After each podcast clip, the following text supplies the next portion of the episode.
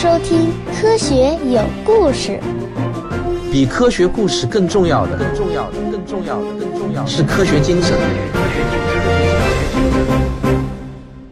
我们今天来跟大家谈一谈 UFO 这个话题。有很多人会认为呢，外星人存在的证据早就已经出现在各种 UFO 的目击报告中了，只是因为各种各样的原因被政府隐瞒了真相。那么，UFO 真的是外星人存在的证据吗？我们是否孤独地生存在银河系的边缘？外星文明在哪里？让我们一起来聊聊寻找外星人的科学吧。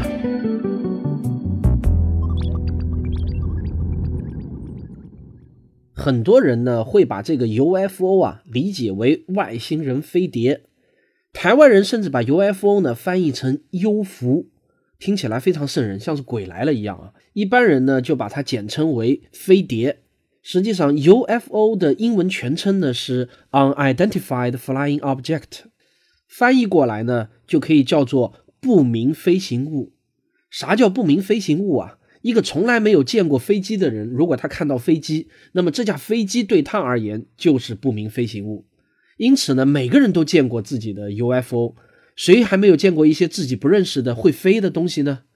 所以呢，在严肃科学的领域，UFO 和地外文明搜寻是两个研究领域。当然，这两个领域会有一些交叉的地方，但总体来说呢，真正的搜寻地外文明的严肃科学家是不怎么关心和研究 UFO 事件的。研究 UFO 现象的呢，往往是以民间团体为主。说老实话呢，这玩意儿确实呢，还是比枯燥的这种天文观测要刺激的多啊！全世界可能有成千上万个专门研究 UFO 的团体，各种专门的 UFO 期刊呢，也是多如牛毛。比如咱们国内不就有一个老牌子的这个杂志叫做《飞碟探索》吗？不过现在在不在我已经不知道了，很多年没有关心过了。如果你仔细的研究一下呢，你就会发现，这些所有的 UFO 期刊啊，都不是正规的学术机构主办的。往往都是商业机构主办的，可以说绝大多数的 UFO 事件都是可以用人类制造的飞行器或者自然现象来解释的。其中，人造飞行器中最容易被误解的就是高空热气球了，那个呢看起来最像是飞碟了。然后就是各种各样的飞机或者飞机的尾迹。很多时候，一个人很兴奋地拍到了一张所谓的 UFO 的照片，拿给经常研究 UFO 现象的专业人士一看呢。马上就可以认出来那个是什么东西。我们普通人毕竟见过的东西少，特别是在现在这样一个这个科技发达的时代，有的是我们没有见过的人类飞行器。那么在自然现象中，各种天体是 UFO 目击事件的主角，比如说啊，行星、流星、彗星等等。其中金星呢是被误会最多的一颗星星，因为这颗星星往往在黎明的时候还能看见，又大又亮。很多人以为只有晚上才能看见星星，所以呢，某个从来不早起的家伙突然机缘巧合的看到了金星。尤其是呢，有时候在大气折射下呢，会被放得很大的时候，他会被吓一大跳，以为自己看到飞碟了。然后过一会儿呢，天大亮了，金星自然也就看不见了。于是这颗 UFO 就在他的眼里神秘的消失了。还有很多 UFO 事件呢，就纯属那种 PS 恶搞了。你可以在我的微信公众号里头回复 UFO 三个字母，我可以带你看一看我们日常生活中随处可见的一些东西怎么变成 UFO 的。事实上，在所有的 UFO 目击事件中呢，几乎看不到有天文学家提交的目击报告。难道外星人都故意躲着他们吗？可以说，至少百分之九十九点九的 UFO 目击报告，只要做一些深入的分析和调查，都是能够被解释的。但我们也不得不承认，这里面呢仍然有少数 UFO 事件无法解释，或者说超出了人类现在所掌握的知识范畴。那么这些无法解释的 UFO 事件就一定是外星人所为吗？我承认这个世界呢仍然有许多科学上不能解释的自然现象，但现在不能解释，并不代表将来的科学也不能解释。比如说吧，球状闪电啊，这个广为人知的神秘现象，同样也是被误认为 UFO 最多的自然现象之一。人类现在掌握的科学知识来解释球状闪电呢，就有一点儿勉强，但这肯定只是暂时的。随着科学的进展，总能够把球状闪电给解释的清清楚楚的。在严肃科学领域，一般都不认为 UFO 现象与外星文明有关，主要呢是基于以下的这几个观点：第一，按照正常的逻辑思维，外星人如果要造访地球的话，那么在造访之前，总要先跟地球上的文明取得联系吧？你想象一下，如果我们人类在某个太阳系邻近的星系中发现了文明活动的痕迹，那我们在派出考察飞船之前，肯定会先试图用无线电呼叫他们。看看他们的文明程度到了什么地步，至少我们要先对那个文明的基本情况有所了解吧，然后还得问问人家是否欢迎我们去造访，或者问问需要我们带些什么礼物过去之类的。总之呢，文明与文明之间的距离一定是非常非常遥远的，飞行时间超过几百年已经是最最乐观的估计了。那么也就是说，外星人在发现地球文明到他们飞过来。这中间至少会有几百年的时间，在这几百年的时间中，难道他们就对我们不好奇？他们明明可以用其他方式来与我们沟通，从而了解我们，哪怕真的是怀着恶意的，那也不妨先假装善于与我们沟通嘛。就算是要打仗，知己知彼也是必要的嘛。为什么很多人宁愿相信外星人会两眼一抹黑，先不管不顾的偷偷飞来再说？而不愿意相信外星人也是有着跟地球人差不多的这种思维逻辑，先与我们取得联系呢？第二，如果政府真的发现了外星人确实存在的铁证，为什么要隐瞒呢？很多人坚信，其实外星人早就跟地球联络了，但都被美国政府隐瞒了下来，就是不肯公之于众。我不理解为什么很多人呢都是宁愿相信阴谋论，而不去从最普通的逻辑来考虑问题。美国有一个很出名的畅销书作家叫丹布朗啊，就是写《达芬奇密码》的那个丹布朗。他还写过一本非常惊险的科幻小说，叫做《骗局》，特别的好看。如果你喜欢看科幻小说的话呢，我推荐你一定要去看一下。那么在这部小说里面呢，就讲到了 NASA 为了让美国的纳税人继续支持航天事业，就不惜设计了一场惊天大骗局，那就是 NASA 终于找到了外星文明存在的证据。这个证据是什么呢？在南极的永久冰层中发现了一颗陨石，而这颗陨石中充满了古生物的化石，就是外星古生物的化石。NASA 说，要不是美国人民支持我们研制地球遥感卫星，就不可能在南极几公里深的冰层中发现这颗陨石。当这颗陨石一被公布后呢，包括美国总统在内的全世界人民都沸腾了。美国更是掀起了一股巨大的航天热潮，NASA 获得了无数的赞誉啊！美国人民那是个个都愿意捐钱给 NASA，继续大力发展太空事业。你看，别说是发现外星智慧文明了，就算是发现了一点外星生物存在的证据，都能获得如此巨大的收益。这不论是对于个人还是政府机构，都是一个无法抗拒的诱惑。我实在想不出。任何个人或者单位有隐瞒外星文明证据的动机。按照正常的逻辑来说，如果外星人试图与地球联络，那么第一个截获信号的呢，多半是美国。按照今天的这种科技水平来看的话，因为美国拥有世界上最强大的天文观测设备，而且呢，领先了其他国家，基本上都有几十年之多了。而美国截获信号，实际上就意味着是 NASA 截获了信号。而这个 NASA 的性质呢，是一个靠全体美国纳税人供养的一个独立的科研机构，它不归军方管，也不是军事部门，它归总统直接领导。我可以说啊，如果是里面的哪个科学家率先截获了外星人的通讯，那么他肯定是高兴的都快疯掉了，他肯定是第一时间就会向国际天文联合学会通报的，没有人可以阻止他为了自己的名利奋斗，哪怕晚一秒钟，也有可能被别人抢了先机。这种事情当第二就没有任何意义了，而且大家还记得吗？我之前说过，呃，全世界呢有一份叫做《搜寻外星文明》的这个国际公约，这份公约呢，大多数的这个研究外星人的科研团体都是签约了的。第三呢，我们经常见到的那种飞碟的造型啊，在物理规律上其实是说不通的。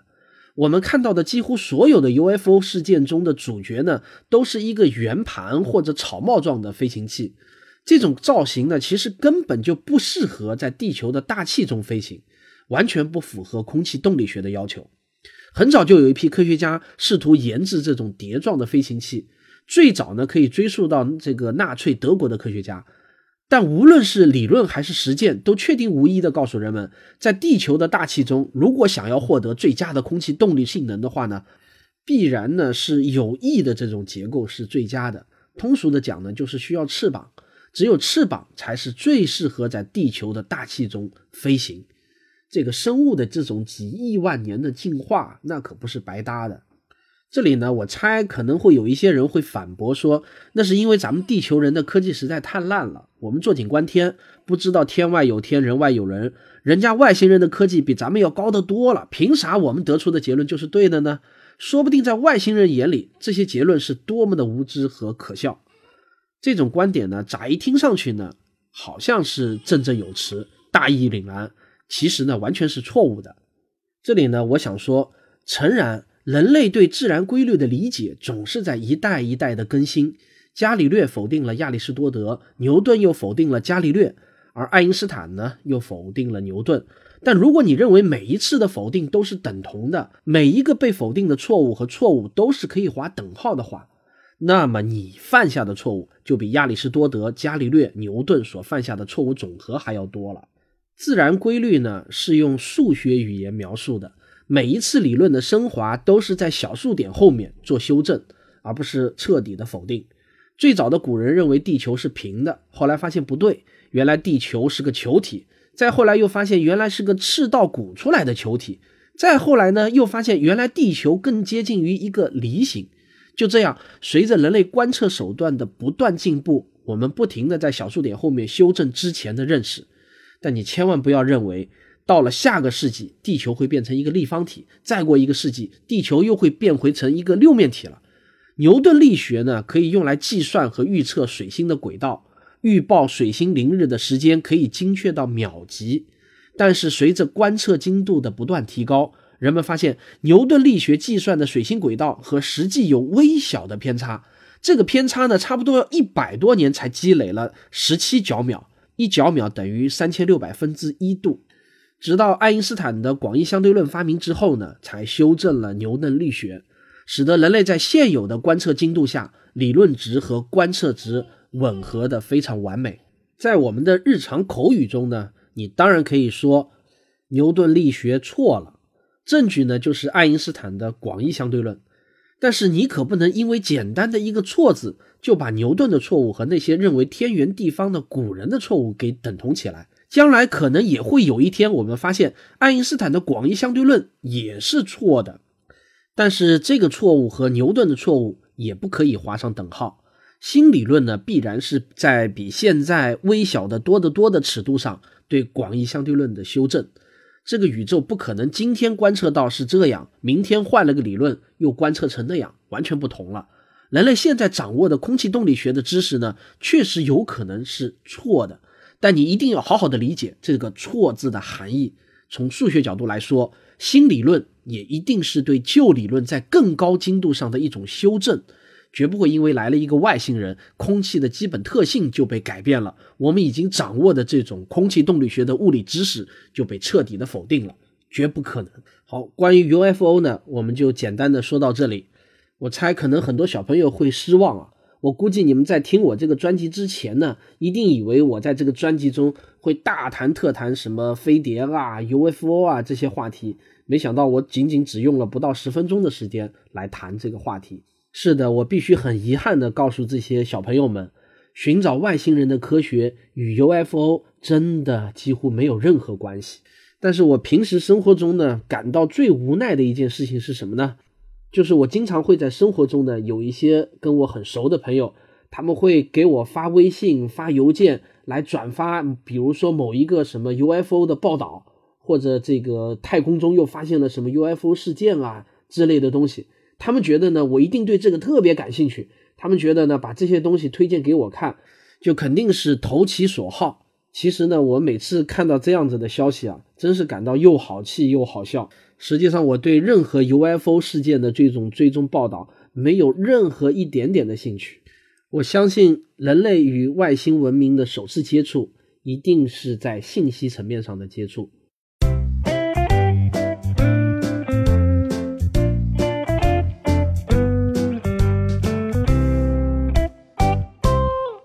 或许呢，你现在心里正在感叹一声：“这个外星人到底在哪里呢？”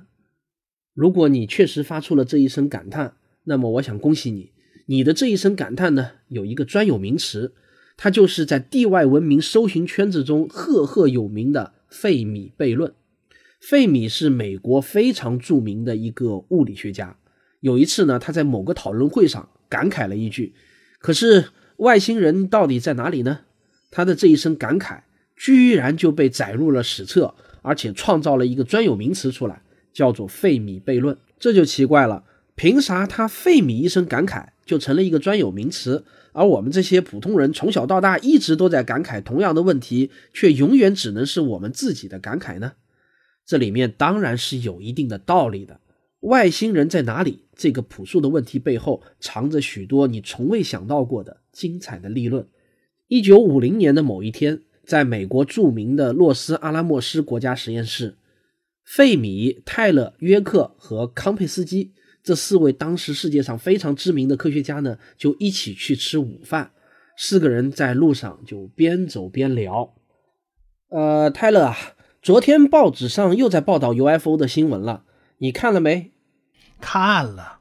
三年前罗斯威尔事件的热潮显然还没有消退，记者们为了多吸引些读者呀，凡是跟外星人沾点边的新闻就会拿出来热炒。不管你们信不信，反正我是不信。对呀，这次的报道实在是太离谱了。那个农民说自己被外星人抓走，在飞碟上过了一夜。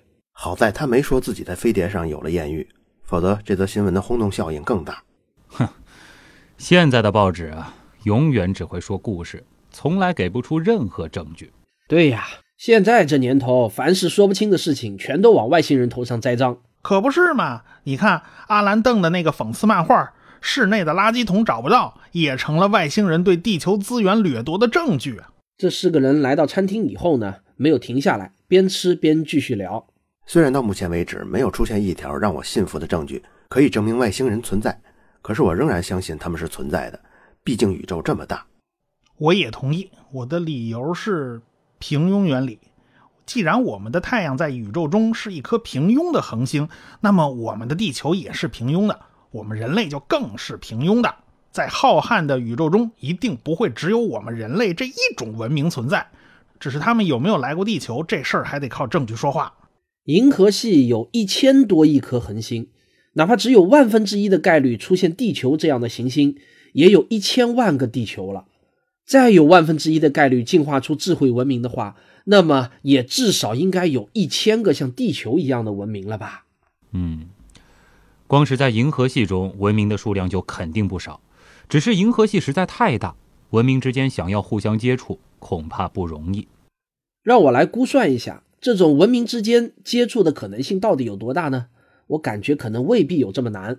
首先，我假设文明为了克服资源匮乏的问题，必须向外太空扩张，那么向别的恒星系发射探测器就是必然之选，因为银河系空间的巨大。所以，扩张的关键是探测器的飞行速度。爱因斯坦的相对论认为，任何物体的运动速度都是无法超过光速的。相对论是伟大的，我没有异议。光速应该是星际飞行速度的上限。以我们人类现在掌握的技术来看呢，仅能达到光速的万分之一。在我可以预见的将来，我大胆的预测啊，飞行速度能够达到百分之一光速是完全有可能的。按照人类目前技术进步的速度估算啊，我觉得到达光速的百分之一，最多只需要几百年的时间，可能还会更短。技术进步的时间和漫长的星际旅行的时间比起来，确实不算什么。我同意费米的观点，扩张的速度关键在于飞行速度，文明的进化时间可以忽略不计了。银河系的尺度是十万光年，如果按照百分之一的光速计算的话，一千万年可以从银河系这头就飞到那头了。那么，即便是按照千分之一光速的保守速度来计算的话，一亿年也能够横贯整个银河系了。你们想想，一千万年也好，一亿年也好，相对于地球存在的时间来说，都不算太长吧？毕竟我们地球已经存在了四十五亿年之久啊！你想表达什么？我想说的是，对于已经存在了四十五亿年之久的地球来说。被银河系的其他智慧文明发现，应该是个很正常的事情啊！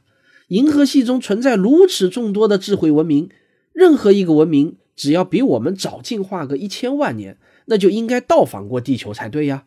至少他们的探测器应该到访过地球嘛。有道理。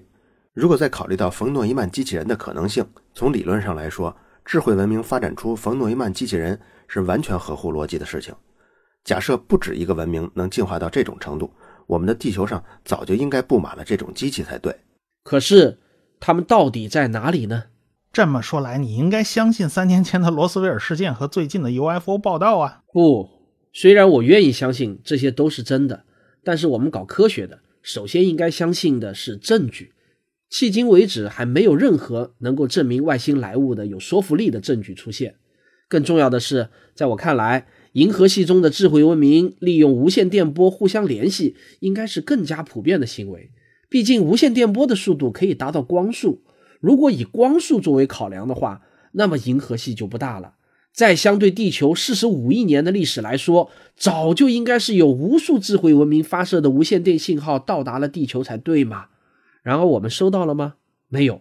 迄今为止，我们没有收到任何来自太空的带有智慧文明特征的无线电信号。这个费米说到这里啊，就突然站了起来，深沉地看了另外三个同事一眼，说：“这真的说不通。外星人到底在哪里呢？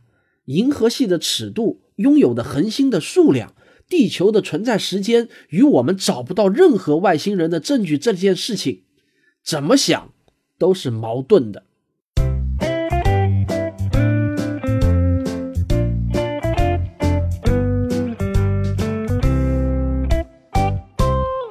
上面这段对话其实是我根据这个一些文字记载，再加上我的部分想象，把它给演绎出来的。那么这个呢，就是费米悖论的原始出处。后来又有很多科学家在费米这个最初思想的基础上，进一步完善了这个悖论，并且呢，引发了持续很久的一场关于外星文明是否存在的大辩论。那么在上世纪八十年代，这场辩论达到了高潮。这个我在前面都介绍过。最激进的一种观点认为，假如能自我复制的这种冯诺依曼机器人是文明发展的必然结果的话，那么这种机器人可以在相对银河系寿命来说很短的时间内，就将整个银河系给殖民化，并且呢，与当初把这些机器给释放出去的文明自身没有任何关系。不管那个文明毁灭也好，继续发展也好，一旦第一台冯诺依曼机器人发射出去。那么银河系的殖民化进程就不可遏制了，但我们现在并没有在太阳系内发现这种机器人，这件事情甚至比没有收到外星人的无线电波信号更加让人感到困惑。好，科学有故事，我们下一期就将对这个费米悖论来一次史上最全面、最深入的剖析。我是卓老板，我是吴京平，我是汪杰。我们是科学声音。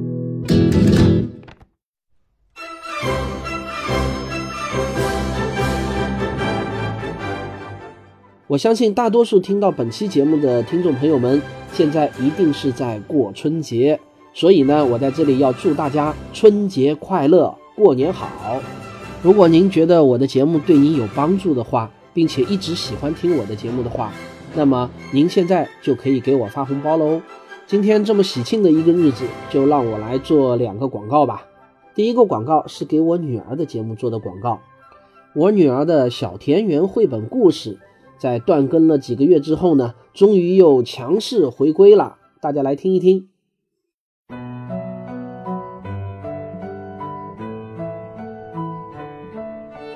欢迎收听小田园讲科学家故事。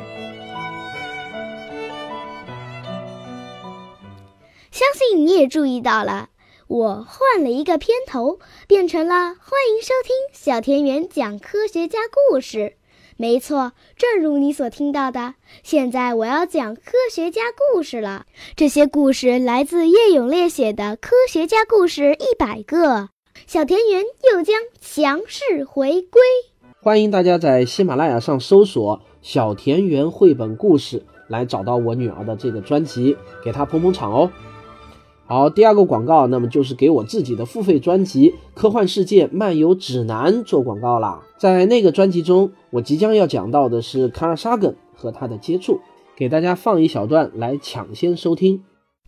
卡尔·萨根和阿西莫夫是上个世纪美国科学传播界的绝代双骄，他们的地位差不多呢，就相当于同时代的金庸、古龙、梁羽生在中国武侠小说界的地位，无人能出其右。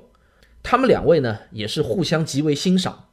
卡尔·萨根称阿西莫夫呢是一位文艺复兴时代的巨人，但是他生活在今天；而阿西莫夫呢，则说他这辈子只遇到过两个比自己聪明的人，其中有一个呢就是卡尔·萨根。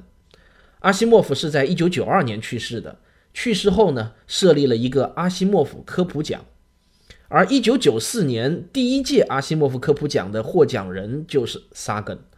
两年后呢？也就是一九九六年的十二月二十日，卡尔·萨根也因病去世。今天呢，我就来给大家讲讲卡尔·萨根和他的科幻小说《接触》，用科学的视角看科幻，用科幻的思维谈科学。欢迎来到科幻与科学的世界。萨根首先是一名科学家，他一直到病逝都在美国的康奈尔大学任教。